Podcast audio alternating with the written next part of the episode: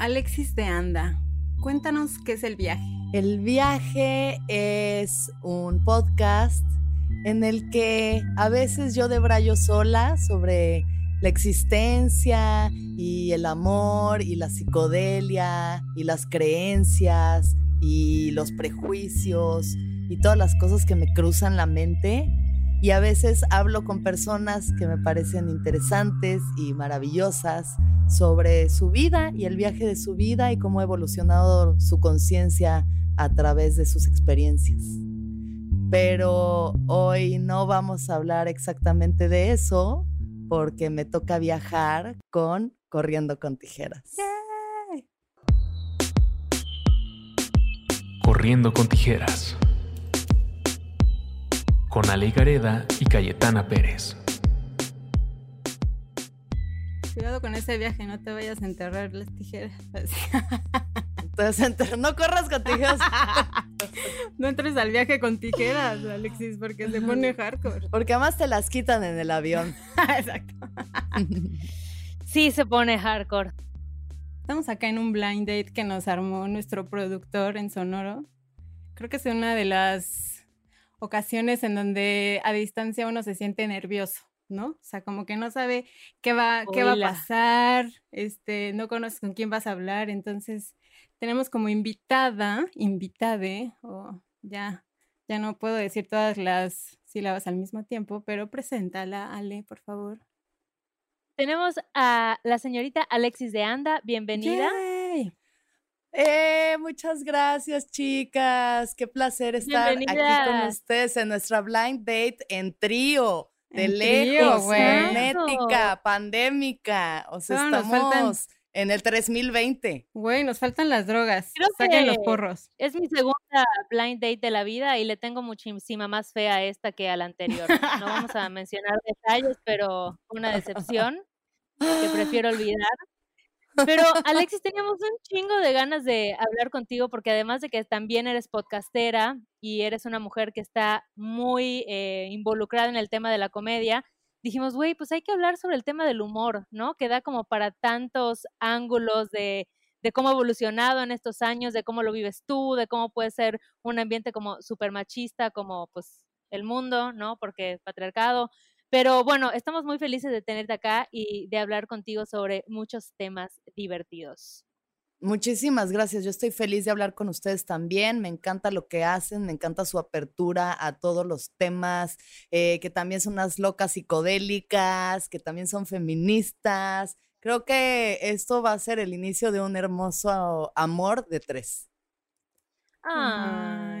Ay, amor de tres. Es una eh, buena eh, eh, relación. Güey, aparte, nos encanta. Nos, encanta cantar en este podcast. Entonces, cualquier oportunidad que tengas, por favor, siéntete libre. Perfecto, estoy lista. mis cuerdas vocales están preparadas para estas melodías. Oye, Alexis, ¿y qué te causaba risa? Bueno, ¿qué le causaba risa a Baby Alexis? A Baby Alexis le causaba mucha risa. Bueno, los Simpsons siempre, o sea, los Simpsons son algo que recuerdo ver con mi papá desde muy niña y desde muy niña me gustaba mucho y como que lo vinculo mucho a estar sentada con mi papá y mi hermana y cagados de la risa viendo estas historias de violencia doméstica terrible y de luego pronósticos de futuro que ha dado los Simpsons tan cabrones, ¿no? Pero como que ese tipo de humor en, en ese momento en mi vida me da mucha risa me daba mucha risa. Mi papá sobre todo es una persona muy chistosa, o sea, él es, también es actor y, también es director y es un güey súper imaginativo. Entonces tenía un personaje que hacía con mi hermana y conmigo que se llamaba el viejito chupeteador. Y era como un viejito sin dientes. Tan mal. Pues ya sé, ahorita en épocas de Epstein suena horrible. así suena. No sé, mira, nos estaba preparando para el acoso de menores. Total, Yo creo que él dijo. Entonces era como un viejito sin dientes que nos quería atrapar y darnos de besos, asqueroso. Así, eso me mataba de risa, me mataba de risa. Y mm, no sé qué más me daba risa. Pues es que sabes todo. Creo que yo creo que cuando eres comediante, como que es un filtro a través del cual ves la vida.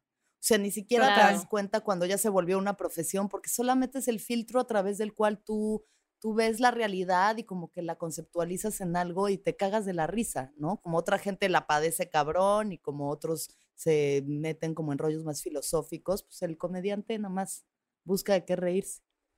Ajá. Sí, y justo creo que en, o sea, en la crianza y con estos roles que tienes en tu familia, como que delimitan mucho el tipo de humor que desarrollas, ¿no? Hay gente que tiene un humor como súper ácido, súper, no sé, como que de pronto no le entiendes, hay gente que es muy sarcástica, hay gente que es muy goofy y no sé, yo igual relaciono mucho el tema del humor con mi papá, como que recuerdo que él igual siempre era el que inventaba canciones o inventaba historias, o sea, mi papá era el güey que se ponía a contar historias en los restaurantes y de pronto ya habían 10 niñas alrededor, ¿no? Escuchando el cuento. Y como que siempre se, se fomentó, mis abuelos igual, como ese, no sé, esas risas. ¿Tú, Calle, de dónde sacaste tu, tu sentido del humor? Yo que me acuerde, creo que eh, justo lo platicábamos, como que de mi familia es como el humor muy negro, ¿sabes? O sea, como que yo estoy muy acostumbrada a reírme de la tragedia, pero siempre era como de la tragedia interna, ¿no? O sea, porque mi familia era como los trapos sucios se lavan en casa y acá nos reímos de la tragedia de la falta de dinero, de, no sé, cosas igual de la salud, o sea, inclusive mi papá antes de fallecer, o sea, los chistes que hacía mucho era de cuál iba a ser como los deseos antes de su muerte. Entonces, como ese humor negro, como de reírnos de la tragedia, es algo que se fomentó como cabrón en mi familia, que siento que también me hizo un poco aligerar la vida, ¿no? O sea, como esa capacidad que te da el humor de ver las cosas distintas, ¿no? O sea, como decir, güey, la neta es que la vida no es tan importante, ¿no? O sea, como que nos creemos que venimos a, tenemos un objetivo de vida tan cabrón que se nos olvida, siento disfrutarla al mismo tiempo, ¿no? Mm. Sí, totalmente. Yo creo que también es algo muy del mexicano el reírnos de la tragedia. Reírnos de la muerte, o sea, es algo que, ¿no? Es como culturalmente es una de las cosas que nos identifica. Las calaveras, el Día de Muertos, eh, la Catrina, como que tenemos mucho un sentido del humor que sí se enfoca por haber sido, yo creo que un país que ha sufrido por cosas de pronto tan cabronas, que hemos encontrado la forma como de reírnos de eso en un colectivo, porque te vas desde Baja California hasta Yucatán y vas a ver que la gente se caga de la risa y tiran carrilla y como que todo se trata de estar siempre moviendo el sentido del humor. Entonces yo creo que como país somos súper privilegiados de tener eso. Cuando no creo, no sé, pero no creo que por ejemplo en Alemania o en Finlandia estén como que tan cagados de la risa porque tienen mucho frío sobre todo. sobre todo viven deprimidos. Esto así de que no ven la luz del sol más que cuatro días al año y pues bueno, no sé si están tan jiji, Culturalmente tenemos como este rollo del albur inclusive, ¿no? Como que todo es buscarle un doble sentido, pero a cosas, güey, llevadas al absurdo, o sea, de que alguien dice, güey, pásame un vaso con agua y es como, ah, no, no mames, como que con, o sea, como que es de verdad yo he tenido amigas de otros países que me dicen, es que ¿cómo encuentras un doble sentido en eso? O sea, no hay, bueno, hay forma. Y yo, no, güey, claro que hay. Escucha, escucha bien lo que dijiste, ¿no? O sea, nos encanta andarnos cagando de risa, güey. Es un arte. y creo que también puede ser un mecanismo de defensa. Sí, definitivamente. O sea, yo creo que para mí, por ejemplo, yo como que reflexionando sobre mí misma y mi comportamiento, puedo ver como el, o sea, la comedia es, es tu mecanismo de defensa ante lo que te duele mucho cuando las cosas se ponen muy incómodas, eh, o sea, si, si, en una situación como social o algo, de pronto hay una cierta tensión, un silencio incómodo o así algo que se empieza a poner denso, buscas la forma de como que aligerar, ¿no? Al final lo que hace la risa es, se va acumulando la presión conforme yo voy contando un, un chiste en el stand-up, ¿no? Empiezo a acumular presión, acumular presión y luego hago un remate que hace que eso se aligere con, con la risa, ¿no? Que de hecho lo describe muy bien Hannah Gatsby en este especial Nanette. Eh, literalmente te explica cómo funciona como esa estructura. Entonces yo creo que sí, o sea, la risa es una forma de lidiar con lo que nos duele, con lo que disfrutamos, o sea, como para otras personas es la comida o el ejercicio o las drogas o en mi caso todas las anteriores. este, la risa es como una de esas formas en las que aprendes a, lidiar, a veces lidiar y a veces no lidiar con la vida, ¿no? A veces no querer ver como las cosas que, pueden ser muy dolorosas o muy trágicas. Claro, y ahorita que mencionaste, mencionaste lo de Hannah Gatsby, como que me acuerdo que ella igual menciona que ya estaba como harta de hacer estos chistes en los que se bajaba la autoestima, ¿no? O en los que se burlaba de ella misma, porque igual dice, güey, al final tú estás como construyendo tu realidad y estás como hablando de tus experiencias, pero filtradas, de tal forma que tal vez experiencias que fueron sumamente traumáticas o tristes, las vuelves un chiste, ¿no? Cuando por dentro llevan como muchísimo dolor y muchísimo trabajo que has tenido que hacer. Entonces creo que igual hay una línea ahí como delgada de que sí puede ser un mecanismo de defensa, pero hasta qué punto puede igual ser como un reforzador de, pues no sé, de traumas o de cosas difíciles para ti. Muy cabrón, muy cabrón. O sea, yo recuerdo conscientemente conforme empecé a hacer stand-up, que de pronto como que no conectaba con el público y decía, es que me tengo que bajar, o sea, tengo que, que ser autoconmiserante conmigo misma y como que yo tirarme a mí para como, para no sentirme amenazadora o como, ¿no? Como que para conectar necesito tirarme yo mierda para que la gente se ría de eso y ya podamos estar en el mismo nivel. Así lo pensé en el momento. Y de hecho en las mujeres, en las mujeres comediantes lo han notado muchísimo. O sea, como que a lo largo de los años, que ya son casi 10 haciendo comedia, veo constantemente a las mujeres como burlándose de que están gordas o están viejas o son feas o no tienen novio o son bien putas cosas que ahorita ya están cambiando porque pues el feminismo nos ha ayudado un chingo como a tener un nuevo discurso, pero sí ha habido muchísimo eso como de tirarte mierda hasta hasta que llegan reflexiones así que dice, güey, ¿por qué tengo que hacerme yo menos para poder hacer reír? O sea, ¿por qué no lo puedo encontrar desde otro punto? Como por qué seguir la misma fórmula, ¿no? O sea, como el que haya venido funcionando para ciertos comediantes durante este, estos años, no quiere decir que sea la fórmula correcta, ¿no? ¿En qué momento de tu carrera te has sentido como más, más vulnerable? O sea, como ante enfrentarte con el público o inclusive con otros, con otros comediantes. Yo creo que uno de los momentos donde más vulnerable me he sentido fue hace alrededor de unos tres años. Como que justo entré en este trip de que probé el sapo, ¿no? Que ustedes también ya saben la experiencia esta. O sea, empecé a entrar como en, las experiencias psicodélicas, místicas, que pues te revelan un montón de verdades y de pronto como, como que te abren los ojos a otro plano de la existencia. Y me empecé, lo que a mí me dio, yo lo llamo soberbia mística. Como que dices, güey, yo ya me iluminé, están todos pendejos y yo soy, güey, Buda, renacida, y todos me la pelan. Entré como en un... En The Midnight Gospel hay un episodio que habla de eso igual. Ajá, que dice, ya estoy iluminado, estoy iluminado. Así yo igual que, que Clancy, de que, güey, ya estoy iluminado, me la pelan todos. Y dejé de ser chistosa. O sea, estaba como en, como en una crisis existencial en la que decía, es que ya no me quiero seguir burlando de los demás, ¿no? Como que no quiero usar mi comedia como para generar dolor en alguien o burlarme como de los mm que menos tienen, o sea, tirar para abajo. Y al mismo tiempo tampoco me quiero burlar de mí y ya no sé de qué reírme, ni sé cómo hacer esto, porque mi comedia es conocida por ser súper culera. O sea, yo puedo ser súper culera en los roasts, o sea, soy así de que muy buena para escribir roasts porque me sale una parte como de bully de la primaria que no se toque el corazón. Y dije, es que ya no quiero hacer esto, ¿cómo le hago? ¿No? Y para mí sí fue un momento de mucho conflicto de no saber, como que me subí al escenario y no estaban empatando estos nuevos valores con lo que estaba intentando hacer, así que pues nada, fue como, como relajarme un chingo, darme cuenta de que también estaba trepada en un pedestal que, que, era, que era como algo que yo solita me había inventado, ¿no? Y nada, relajarme un chingo, em, integrar las experiencias psicodélicas, seguir escribiendo comedia y pues sí, ahorita ya escribo desde otro lugar, un lugar mucho más amoroso, mucho más luminoso, pero a veces sigo siendo bastante culera y solamente digo, pues es parte del personaje. No, ¿Y, y qué cambió? O sea, después de que tuviste como esta revelación y que sentías que los chistes que hacías antes como que ya no eran representativos de tú quién eras en ese momento, ¿qué cambió? O sea, ¿cómo cambiaste el enfoque? En vez de burlarte tal vez de ti o de otros, ¿qué elementos empezaste a incorporar? Porque es un reto, o sea, este reto de reinventarte que yo creo que todas las personas lo tenemos que hacer, em, pero es un reto, te reta a ti y tal vez significa como un poquito volver a empezar, ¿no? O dar tres pasitos para atrás para tomar impulso otra vez.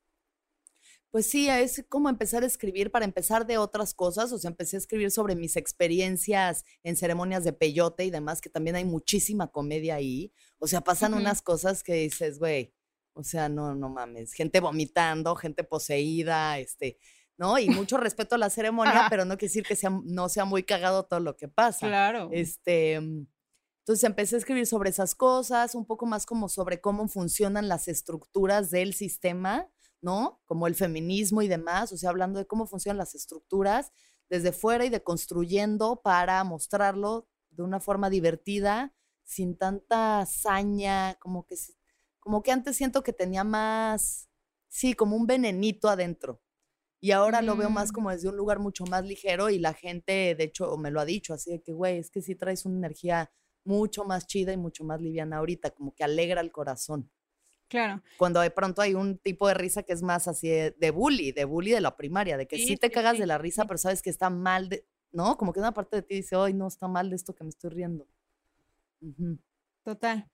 Oye, digo, tiene eh, este tipo, o sea, como las drogas, la mota sobre todo, tienen como este, esta creencia, ¿no? Que siempre el creativo, el güey que se dedica a, digo, a crear o a hacer algo, como que tiene este estigma de te fumas un porro o te metes lo que sea y ya tu- explota tu creatividad. ¿Tú notaste alguna diferencia? Bueno, nos acabas de hablar de eso de eh, el, el mismo como el camino, el encontrarte te hizo crear otra nueva, otra nueva forma de comunicarte con tus, con tus presentaciones. Pero ¿tú qué opinas de ese estigma que le ponen a las drogas? Por ejemplo, en mi caso, yo si me fumo un porro y me pongo a trabajar, no funciono, ¿no? O sea, como que me quedo apendejada y no puedo seguir. Yo, yo diseño.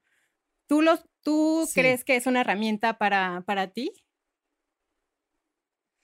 Mira, yo creo que sí, es que ya es tan difícil separar como a, o sea, yo soy una pacheca como, sí, pues de hueso colorado, entonces Claro. es muy difícil para mí separar de pronto la pachequez de la creatividad, pero mm, no necesariamente, o sea, hay muchas veces que escribo el material estando en mis cinco sentidos y necesito concentrarme, o sea, por ejemplo, si tengo que escribir un guion para un programa de televisión, no me fumo un gallo y me pongo a escribir Claro. Porque voy a divagar muchísimo, me va a costar concentrarme, o sea, sé que tengo que hacer cosas muy específicas y las puedo sacar porque yo ya sé cómo funciona la comedia, o sea, no, mi mente ya funciona así, no necesito buscar esta droga mágica que libere.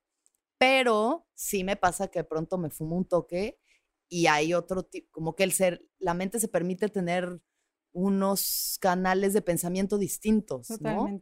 Porque generalmente Claro. como escritor, o sea, a mí me pasa, no sé si como diseñadora te pase a ti, que me censuro mucho, digo, ay, no, ¿eso qué? Eso no, eso no es chistoso, a nadie le va a gustar. Sí, totalmente. Y a veces me fumo un gallo y me cago en la risa y digo, güey, jaja, soy increíble, oh, Dios mío, Yo creo que soy un genio. Ajá. Y luego lo leo y digo, no, soy- no, no, estás bien pacheca, amiga. Justo eso, ¿no? O sea, como que siento que a mí me pasa que me empodera, o sea, como que lo hago y digo, ah, huevo, esto está poca madre, así, la voy a romper, cabrón, lo mandas y así de, "Mm, no tanto, es como, puta madre, ¿no? O sea, ¿en qué momento de mi pacheques pensé que este Sí. estaba chido, ¿no? Entonces, o sea, digo, sí es un factor y creo que es una herramienta que te aligera el ego, ¿no? O sea, como que te quita esas trabas de inseguridades y de decir, no mames, la estoy cagando, está de la chingada. Creo que te quita ese velo de inseguridad y te deja ser, güey, ¿no? Entonces, si con esa misma seguridad siento que vas con la vida, pues te vale verga lo que diga la gente, ¿no? O sea, creo que ese es un gran empoderador de, pues sí, de tu verdadero ser, ¿no?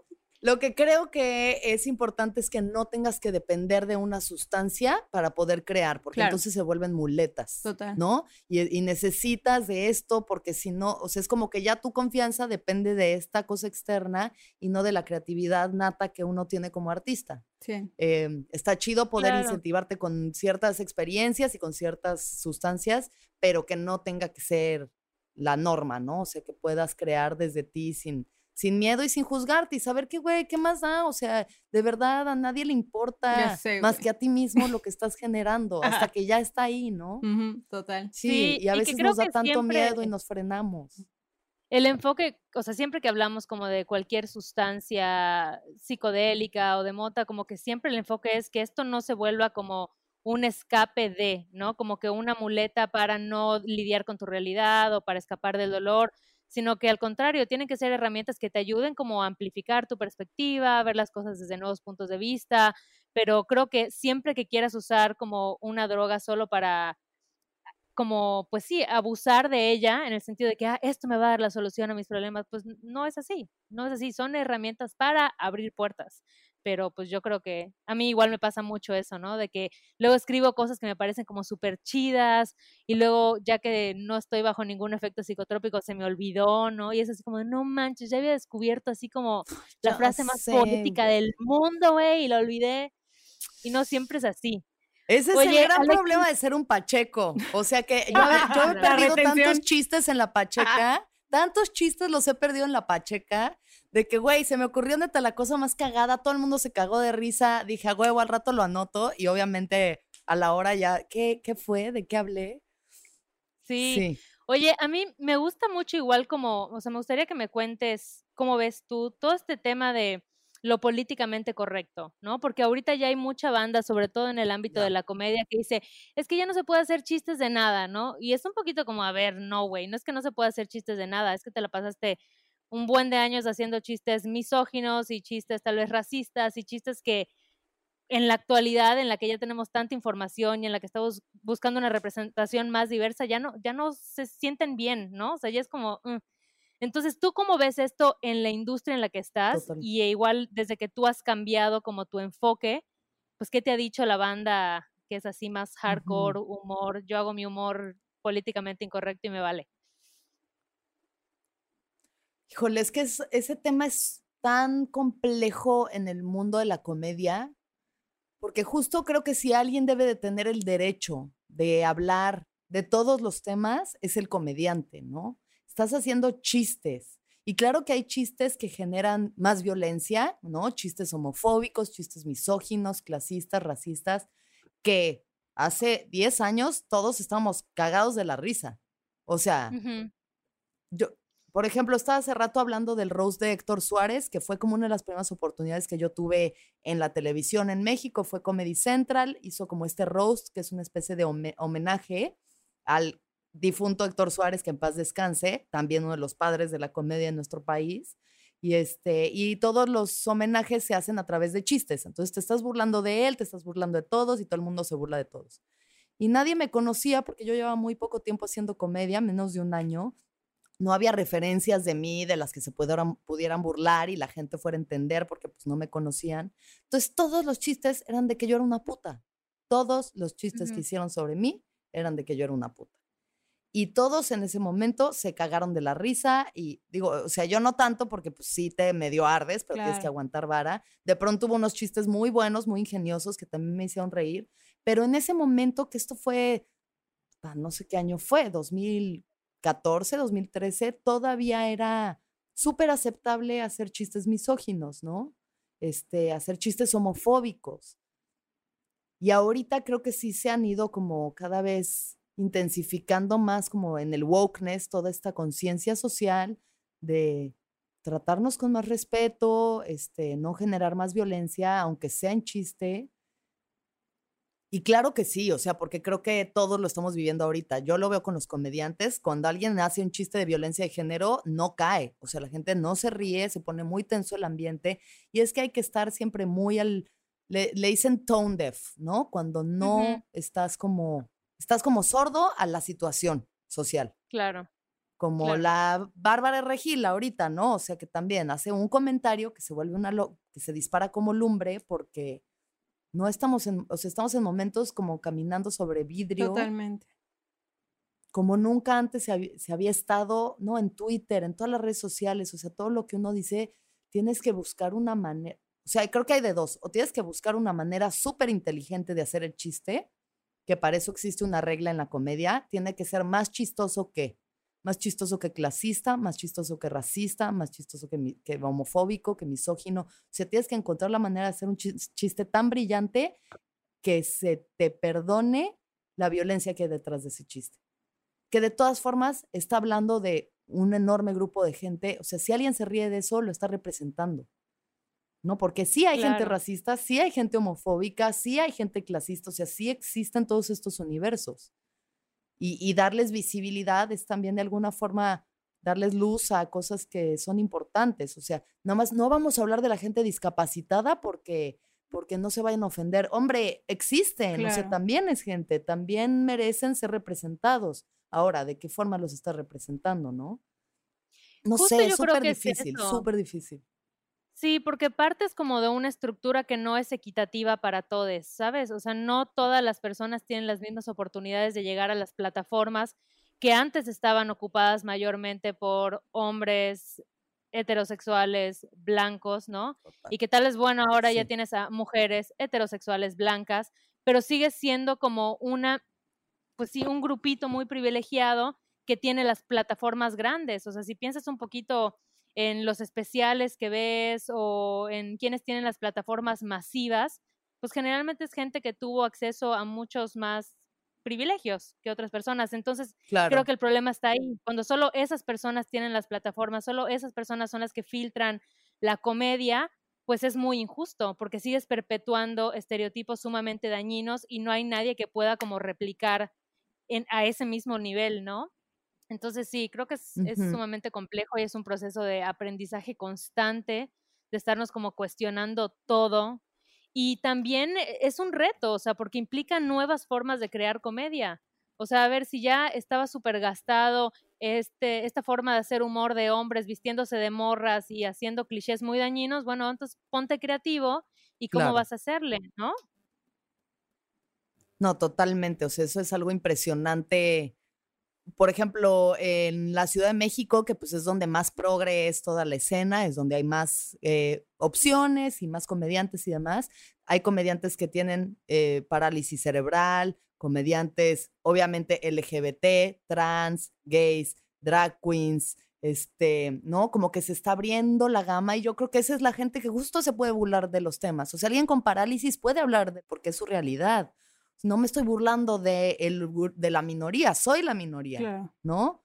Entonces, creo que, creo que en ese caso somos bien afortunados nosotros de tener tantas opciones. Pero igual te vas a Monterrey y siguen riéndose de, ah, vieja pendeja, ponte a barrer, ya sabes. ya Claro, el claro. joto ese que le gusta chupar pito, ah, jaja, y se mueren de la risa y es como, güey, wow, o sea, estamos en 1800. Es muy cabrón como, pues, sí, o sea, creo que son ondas que se van expandiendo de, evolución y pues hay epicentros y a partir de ahí, pues lo bueno del Internet es que cualquier persona que, que quiera consumir comedia de calidad la va a encontrar en una red social, sin, sin bronca. Y pareciera un poquito que ahorita cualquier persona que tenga, o sea, ya sea como músicos o comediantes, como que pareciera haber una obligación implícita de, de definir muy bien dónde estás parada, ¿no? O dónde estás parado y qué valores defiendes. Y esto que tú mencionas del wokeness, no sé si tú lo sientes así también, pero a mí me, como que lo veo hoy en día es como ya no puedes ser neutral, ya no puedes nada más quedarte ahí en la tibieza de decir, no, yo sobre esto no opino, ¿no? Entonces, definir de qué lado estás creo que igual, pues es complejo. Sí, pues o sea, tener que tener una, o sea, al final cualquier acto público es un acto político y es un acto, ¿no? O sea, estás tú definiendo una postura por el simple hecho de ser una figura pública haciendo un acto escénico, tú ya estás definiendo una postura de algo. Claro. Y también esas posturas pueden ser incongruentes, porque los seres humanos somos incongruentes, ¿no? Uno intenta lo más que puede alinearse a ciertos ideales y a ciertos valores, pero siempre va a haber algo ahí que, güey, o sea, yo no, yo soy súper ambientalista y no sé qué, pero pues de pronto te estás muriendo de sed y tienes que comprarte una botella de agua en el Oxxo y pues bueno, ¿sabes? O sea, o vegano, ultra vegano, y de pronto, pues, güey, se te, te picó un mosco y le haces así, no, maldito sea, soy un El asesino. infierno. O sea, yo intento cuidar a los animalitos y ser una persona súper consciente. Y ahorita que estoy en Tulum, he matado hormigas con gusto, con gusto. O sea, como el Führer de las hormigas. Es todo así de, uy, mueras, hijos de su... güey, Pues, güey, ¿Sabes? O, ajá, o una quiere ser súper feminista y de pronto dices frases como hija de su puta madre, que es así el machismo absoluto. y- totalmente. y vamos poco a poco deconstruyendo todo, güey, lenguaje, ideales, conceptos, pero también estar en paz con que la incongruencia Es parte de y nosotros. el error humano es parte de nuestra Sí, güey, o sea, al ¿no? final siento que, pues, como seres humanos todos venimos a chambearle y aprender, ¿no? O sea, creo que al final la vida es un proceso y nunca vamos a, o sea, como ese eterno de buscar la perfección y creo que con el ser co- coherente contigo y permitirte cambiar de opinión, ¿no? Y el, empoderar ese movimiento de, de pensamiento y de energía, creo que es parte también de nosotros, ¿no? O sea, y creo que no me parece tampoco pues como esa fórmula que usamos de que antes se hacían las cosas de una forma y que yo también era parte, ¿no? De ese machismo, de vivir en relaciones Todos. tóxicas y yo viví eso, ¿sabes? Y yo era parte de eso y yo también alimenté muchos Ujú. años esa parte de mí que ahora, gracias a la madurez, a la vida, lo que sea, me permití cambiar, ¿no? De, de pensamiento y me, me permití abrir otras puertas de conocimiento y creo que eso es parte también en la vida de todos, ¿no? En, en profesiones, en...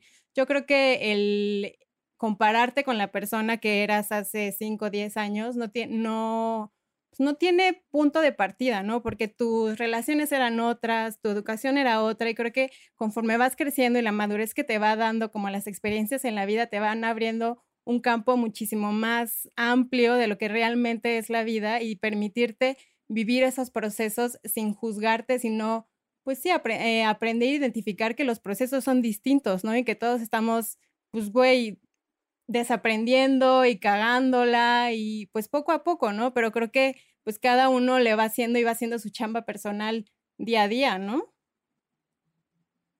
Sí, pues creo que el único punto de referencia tienes que ser tú mismo, ¿no? Del pasado. O sea, de, uff, Alexis hace 10 años, ¿cómo eran mis relaciones, ¿no? ¿Cuáles eran mis valores, eh, mis metas? ¿Qué es lo que me parecía importante?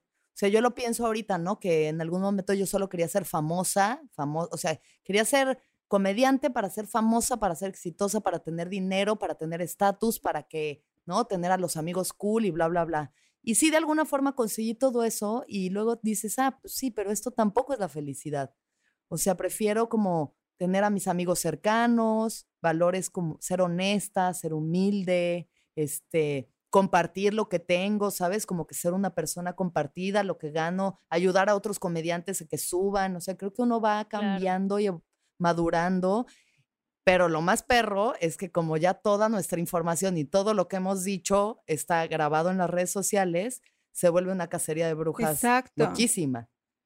Porque de pronto agarran un tweet sí, que sí. pusiste hace siete años y te arruinan la carrera. O sea, se, se está poniendo cabrón, ¿no? ¿Y te ha pasado algo Y- y así? ¿Te han cancelado?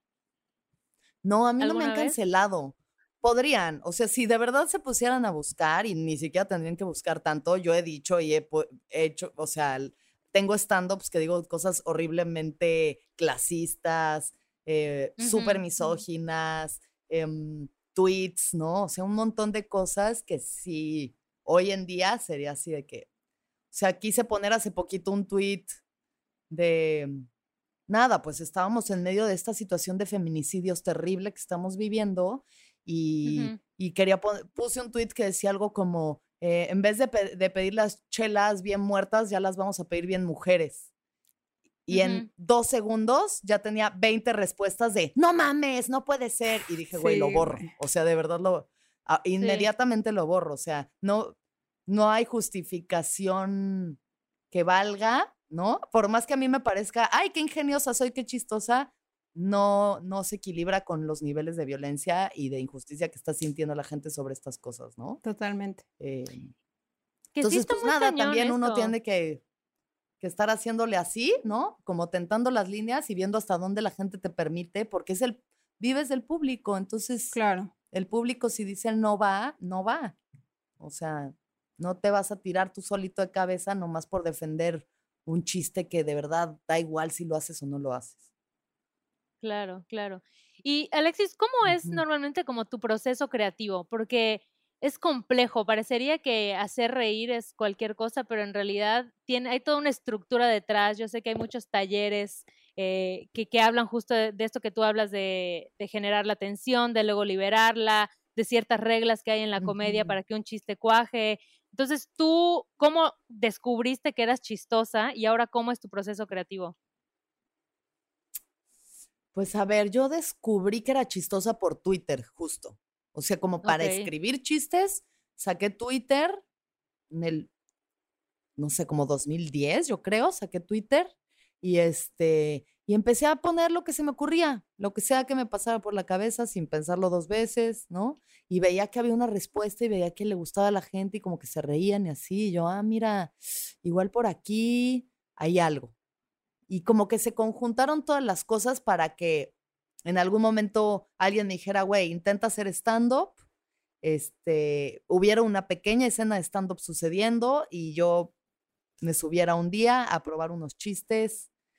No sé, creo que yo, o sea, para mí fue muy natural, fue muy orgánico la forma en la que empecé a trabajar, porque como no, na- ni había escena, ni sabíamos bien cómo funcionaba ni nada, éramos mucho más salvajes y nos permitíamos experimentar y, ¿no? Como que no había, ay, es que tu chiste no está bien estructurado, nos valía madres, nada más estamos buscando cómo hacer reír a la gente y pues mucho más salvaje, una cosa que de pronto uno extraña, ¿no? Como creativo, Claro. Dejarte extrañas ir. como ese arrojo del principio de ser más naive y decir, güey, no importa, lo voy a hacer y ya ahí veo. Y, a- YOLO. y conforme creces y te vas, ¿no? Te pones como más corazas y dices, ay, no, este, eh, tiene que ser así, tiene que ser así, en vez de arrojarte como niño, güey, a hacer las cosas.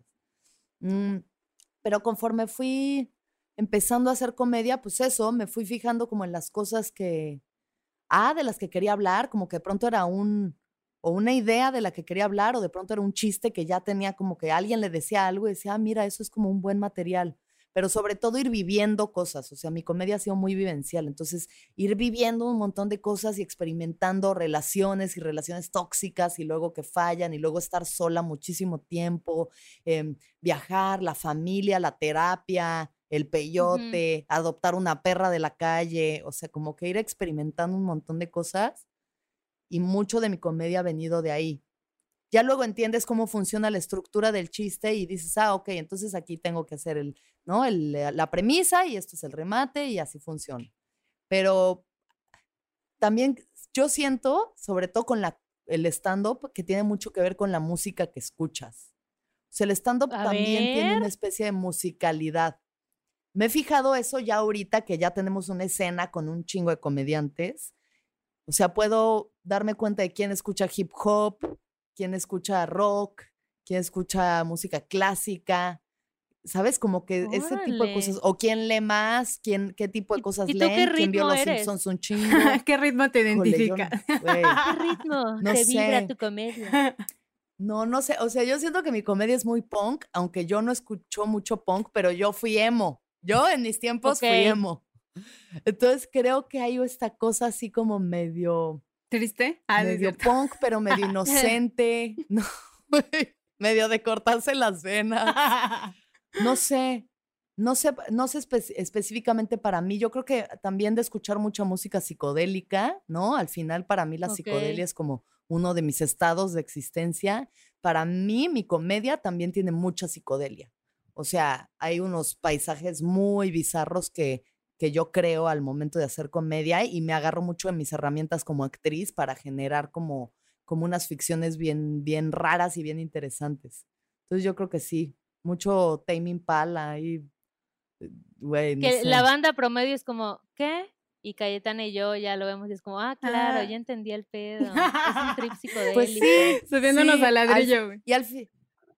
Y para eso también, pues para todo hay, hay público, ¿no? O sea, hay quien te ofrezca y, que- hay, y hay quien. Sí, sí, sí. La banda psicodélica al final como que se atrae una a otra, como que empiezas a notar patrones en la gente y es como, ah, tú entiendes qué onda. o Pues sea, esa es la ley de resonancia, vivencias. o sea, literalmente es la ley de resonancia, ¿no? Vibramos en una frecuencia que nos une y que nos hace estar ahorita conversando porque vemos la existencia desde un punto de vista pues muy parecido, de que, güey, hay tantas posibilidades, ¿por qué me voy? ¿Por qué va a ser blanco y negro si puede ser plateado y De azul y rosa al mismo tiempo?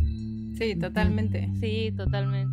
Y las dos, Sí. sí, totalmente. No sé ustedes cómo lo viven, no sé ustedes cómo lo viven como creadoras también, el, o sea, el, cómo, cómo su vida permea en lo que hacen y cómo se, cómo es su proceso creativo. Corriendo con tijeras. con Ale Gareda y Cayetana Pérez.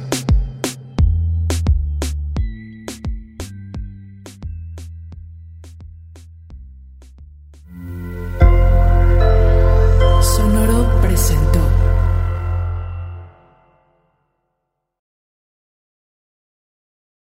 It is Ryan here and I have a question for you. What do you do when you win? Like are you a fist pumper? A woohooer, a hand clapper, a high fiver. I kind of like the high five, but if you want to hone in on those winning moves, check out Chumba Casino. At ChumbaCasino.com, choose from hundreds of social casino style games for your chance to redeem serious cash prizes. There are new game releases weekly, plus free daily bonuses. So don't wait. Start having the most fun ever at ChumbaCasino.com. No purchase necessary. Group. Void were prohibited by law. See terms and conditions. 18 plus.